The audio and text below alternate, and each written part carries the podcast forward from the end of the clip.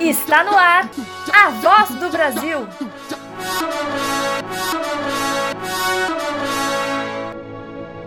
A voz do Brasil.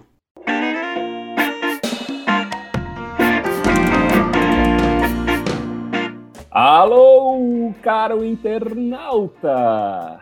É, estamos falando com você que nos ouve de Bodocó, no Pernambuco, de Matinhos, litoral do Paraná, a Isabela, que está ouvindo em Campinápolis, Mato Grosso, em homenagem a Maria Alice Vergueiro, dá um tapa na pantera e aumenta o som, que esse é o programa A Voz do Brasil.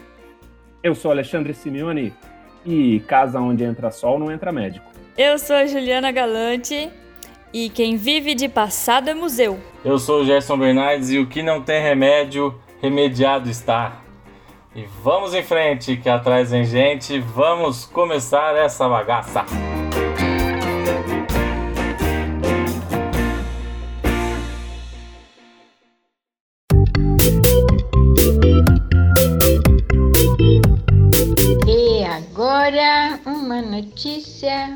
Bacana pra Dedéu. Plataforma interativa propõe volta ao mundo sem sair de casa.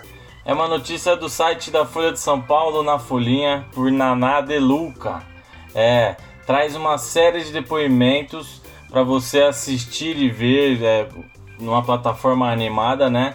Que acaba de ser lançada. É um infográfico que reúne relatos de 15 crianças de 12 países diferentes. Elas contam como se sentem em relação à pandemia do coronavírus, quais brincadeiras estão fazendo em suas casas e como estão lidando com o ensino à distância. É, muitas realidades para a gente observar neste, neste tempo né, de, de pandemia. Tem muita semelhança entre o depoimento que, que você encontra lá entre as crianças, né? Muitas delas com saudade dos amigos e das amigas, saudade da escola, quem diria?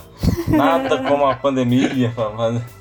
Sente saudade da escola. Como é que criança sente mais saudade da escola, né? Acho que é uma questão já do adolescente para frente, que a relação começa a ficar mais conturbada. Pelo menos foi assim comigo. Né? Muitos, muitos dos depoimentos trazem preocupação com os familiares e o cansaço, né? De estar isolado. O cansaço de ter que descansar para quem pode, ter que ficar em casa, mas o cansaço de maneira geral que o isolamento está trazendo, eu acho que para todo mundo.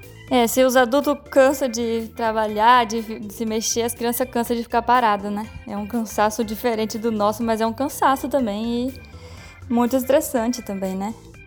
É, e também se os adultos precisam de, é, de ter essa relação humana, né? Esse contato humano, manter a comunicação aí, as, as crianças que estão aprendendo ainda a se socializar, né?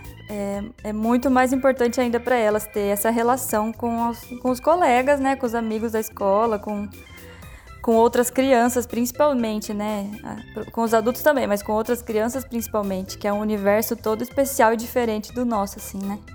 Então, tá longe da escola deve gerar bastante ansiedade na criança, né, e, e é fundamental ela ter um momento assim para passar com brincadeira, né, com brincadeiras que instigam a criança, né, que que instigam a curiosidade dela, a criatividade. Por isso que eu achei essa plataforma muito interessante, assim, né? É, imagina para uma criança conseguir ver outra criança de outro lugar do mundo, assim, falando sobre como tá lá e ver que tá parecido e ela se é, se vê na outra, né? Eu acho que bem interessante essa, essa plataforma para as crianças e para os adultos também, né? É, e se a gente pensar, né, a criança nessa idade até os seis anos, mesmo que a gente está falando da escola, essa vontade de ir para a escola, essa essa interação que é importante para eles, né? Por mais que as escolas dessa, né, do, da, da primeira infância aí é, estejam dando algumas atividades, estejam criando algumas coisas, que é legal pra até para a criança sentir que não parou totalmente, mas eles sentem falta dessa interatividade mesmo, de encontrar os amigos, de brincar, de correr, é, que é o principal que eles, que eles precisam fazer nessa fase, né? Mais do que até a informação, é o principal. E, e é isso que você falou mesmo. Acho que o legal dessa plataforma é ver as semelhanças mesmo em outros países, como as crianças estão se sentindo, né? Lembrando que a plataforma, o link da notícia e a plataforma que foi realizada, é, o, o projeto que foi realizado pela FTD Educação, você encontra na descrição do podcast.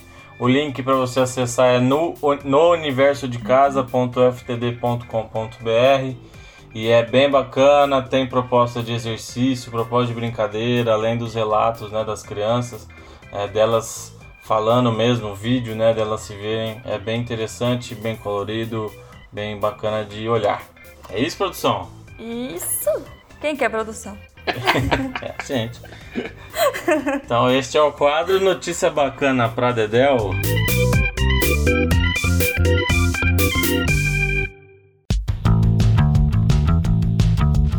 Tá na hora do quadro Notícia Ruim? Chega logo, mas veja o lado bom.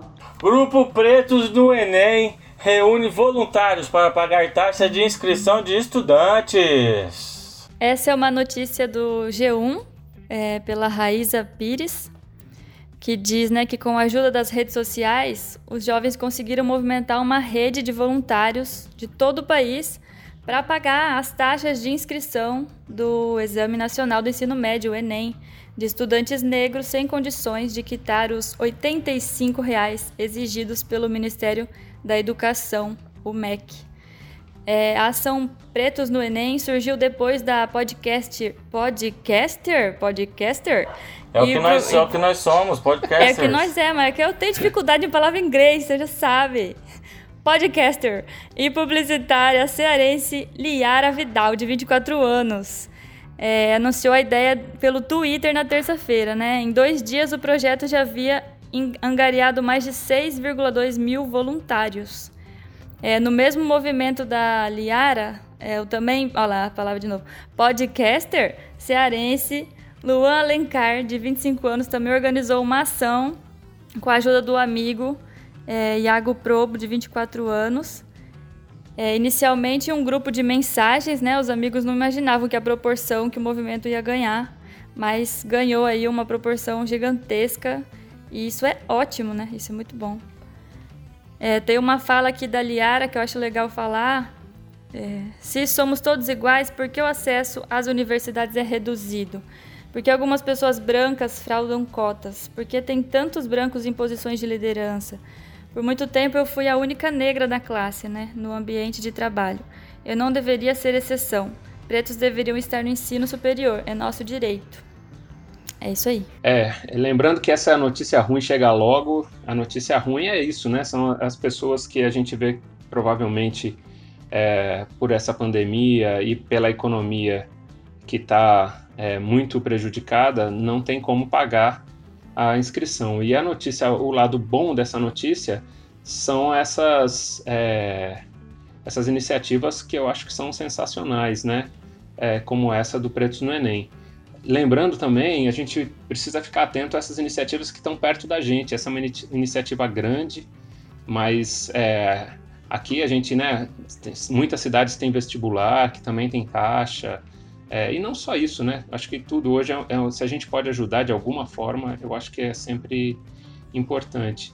E aí, também lembrando que é, depois que saiu essa notícia, é, eles já tinham mais de 10 mil voluntários para pagar, né? Isso, foi, isso também é muito legal, porque eles levantaram a iniciativa e foi até muito mais do que eles do que eles estavam esperando. Então eles, eles, já tinham até mais de 10 mil voluntários e ela queria saber é, onde estão esses 300 mil, quem são esses 300 mil que ainda não conseguiram pagar a taxa, é, porque eles, de certa forma, tinham, tinham pessoas para ajudar. Ela estava à procura dessas pessoas que não podiam pagar a taxa.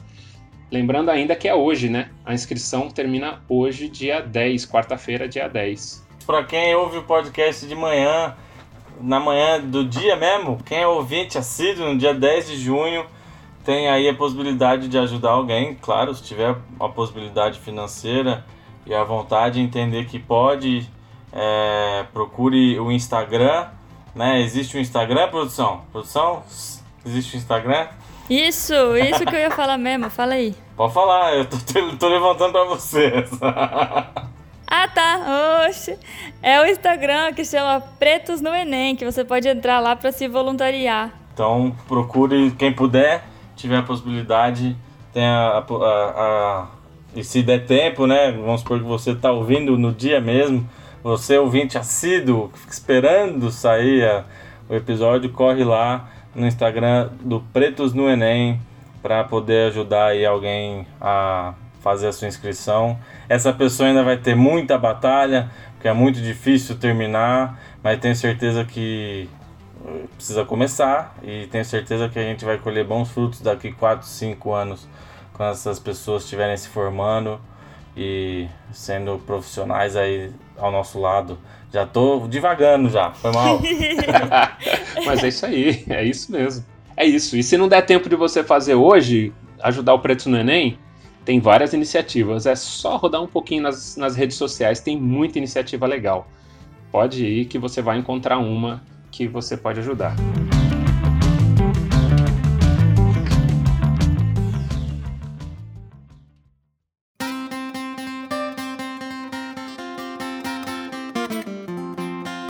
Veja bem, nem tudo que é bom dura pouco. Dia 19 de junho, dia do cinema brasileiro. É, essa é uma notícia do brasilescolauol.com.br. É, lembrando que no dia 8 de julho de 1896, sete meses depois que os irmãos Lumière inauguraram a sétima arte em Paris, o Rio de Janeiro exibiu a primeira sessão de cinema no Brasil. No ano seguinte, em 1897, Pascoal Segreto e José Roberto Cunha Salles abriram a primeira sala de cinema, também no Rio de Janeiro, na Rua do Ouvidor. A sala se chamava Salão Novidades de Paris e exibiu o primeiro filme brasileiro em 1898. Em 1930, o primeiro estúdio de cinema do Brasil foi instalado no Rio de Janeiro por Ademar Gonzaga. Era o chamado Cinédia esse estúdio produzia comédias musicais e dramas populares. Em 1941 surgiu a famosa Atlântida, que foi a produtora das chanchadas, que marcaram a época revelando cineastas como Carlos Manga e entre outros, né? No fim da década de 40 foi a vez do estúdio Vera Cruz, também muito famoso, que produziu filmes no estilo de Hollywood. E em 1952 o filme O Cangaceiro, rodado por Lima Barreto, conseguiu entrar no circuito internacional e foi premiado no Festival de Cannes em 1953. É muito interessante. É, o cinema é uma arte. É, posso estar falando uma grande besteira, mas é uma arte, é uma arte é complexa, ela é transversal, ela, ela junta muitos, muitos fazeres artísticos, né? Porque ela tem música, ela tem interpretação dos, do, do, de atriz e ator, tem a música, tem a luz, tem o som, tem figurino, tem, tem o editor, bendito editor, a pessoa que edita filme, tem que ser mais valorizada, viu?